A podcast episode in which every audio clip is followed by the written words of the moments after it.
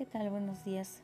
Soy la profesora Rosa Hernández. En esta ocasión elaboraremos un postcat. Eh, en mi caso es la primera vez que utilizo esta herramienta, así que eh, al no conocer nada de ella al respecto, pues tuve que investigar un poco acerca de lo que era y de su uso.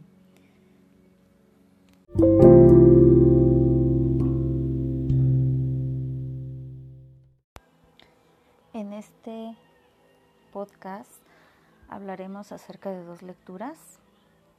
La primera, titulada La nueva realidad educativa, y la segunda, La demanda de la sociedad del conocimiento, aprender y no enseñar.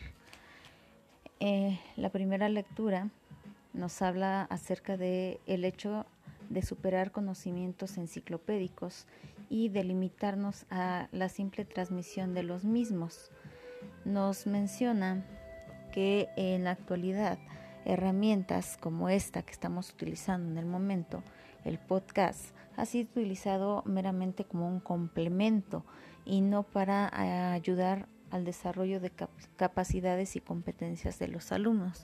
En lo personal estoy eh, totalmente de acuerdo con la lectura, pues hasta ahora nos hemos visto obligados a utilizar diversas herramientas tecnológicas para nuestro, nuestra enseñanza.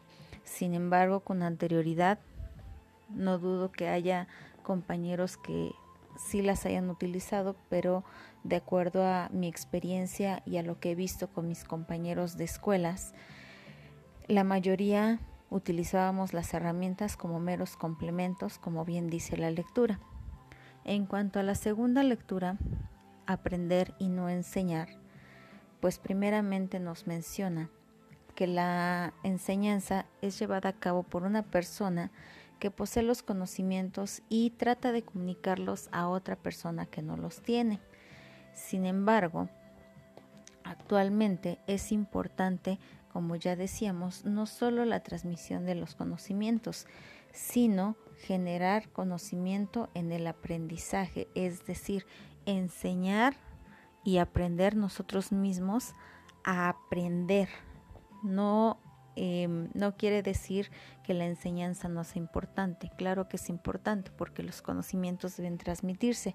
Sin embargo, el aprender en estos momentos nos, nos es de gran utilidad, puesto que tanto docentes como alumnos estamos aprendiendo a adquirir esos conocimientos, aprendiendo a adquirirlos a través de las TICs, de las diferentes herramientas que tenemos a nuestro alcance gracias al desarrollo de la tecnología.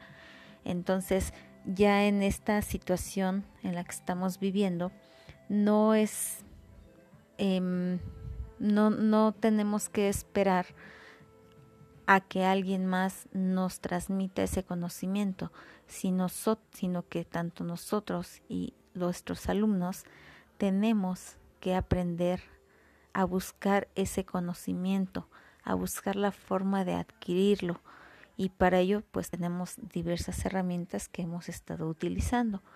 Por lo tanto, también estoy de acuerdo con la lectura, ya que es importante que uno mismo busque ese conocimiento. Si nosotros en estos momentos estuviéramos esperando a que alguien nos transmita los conocimientos sería sumamente difícil por las circunstancias de salud que se viven en todo el mundo.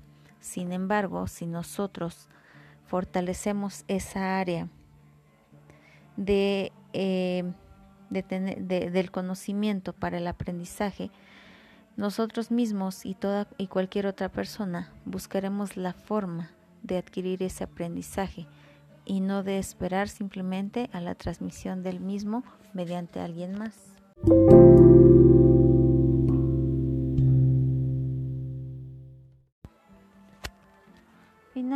Observamos un video. Los niños nos enseñan a nosotros. De verdad que nos, los niños nos enseñan. Em, yo recuerdo que en mi caso, bueno, doy clases de historia, trabajé con cuestionarios. Yo planteaba determinadas preguntas, mis alumnos debían contestarlas. Entonces, cuando yo comenzaba a escuchar o a leer sus respuestas, me daba cuenta que cada uno de ellos entendía algo diferente. Y entonces, em, bueno, al paso del tiempo he observado que eh, además de la diferencia entre las ideas que en el momento cada persona tiene, también tiene que ver la redacción de nosotros mismos como docentes.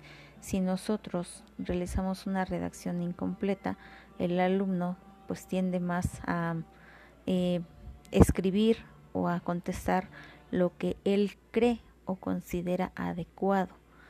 Y si nosotros nos enfocamos un poco más en una redacción más concreta, más exacta, pues obtendremos una respuesta más cercana a lo que nosotros esperamos. Sin embargo, pues esto también podría considerarse contraproducente porque estaríamos encuadrando al alumno en cierta o determinada determinado conocimiento.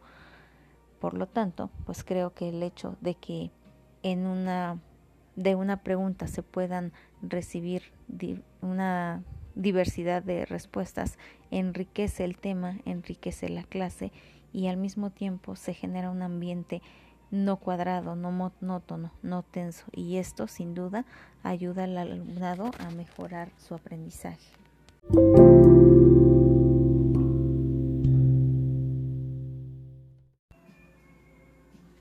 Finalmente puedo concluir que el post podcast es una estrategia adecuada para el trabajo docente en estos tiempos, pues facilita o podría dar la explicación de un tema de manera sencilla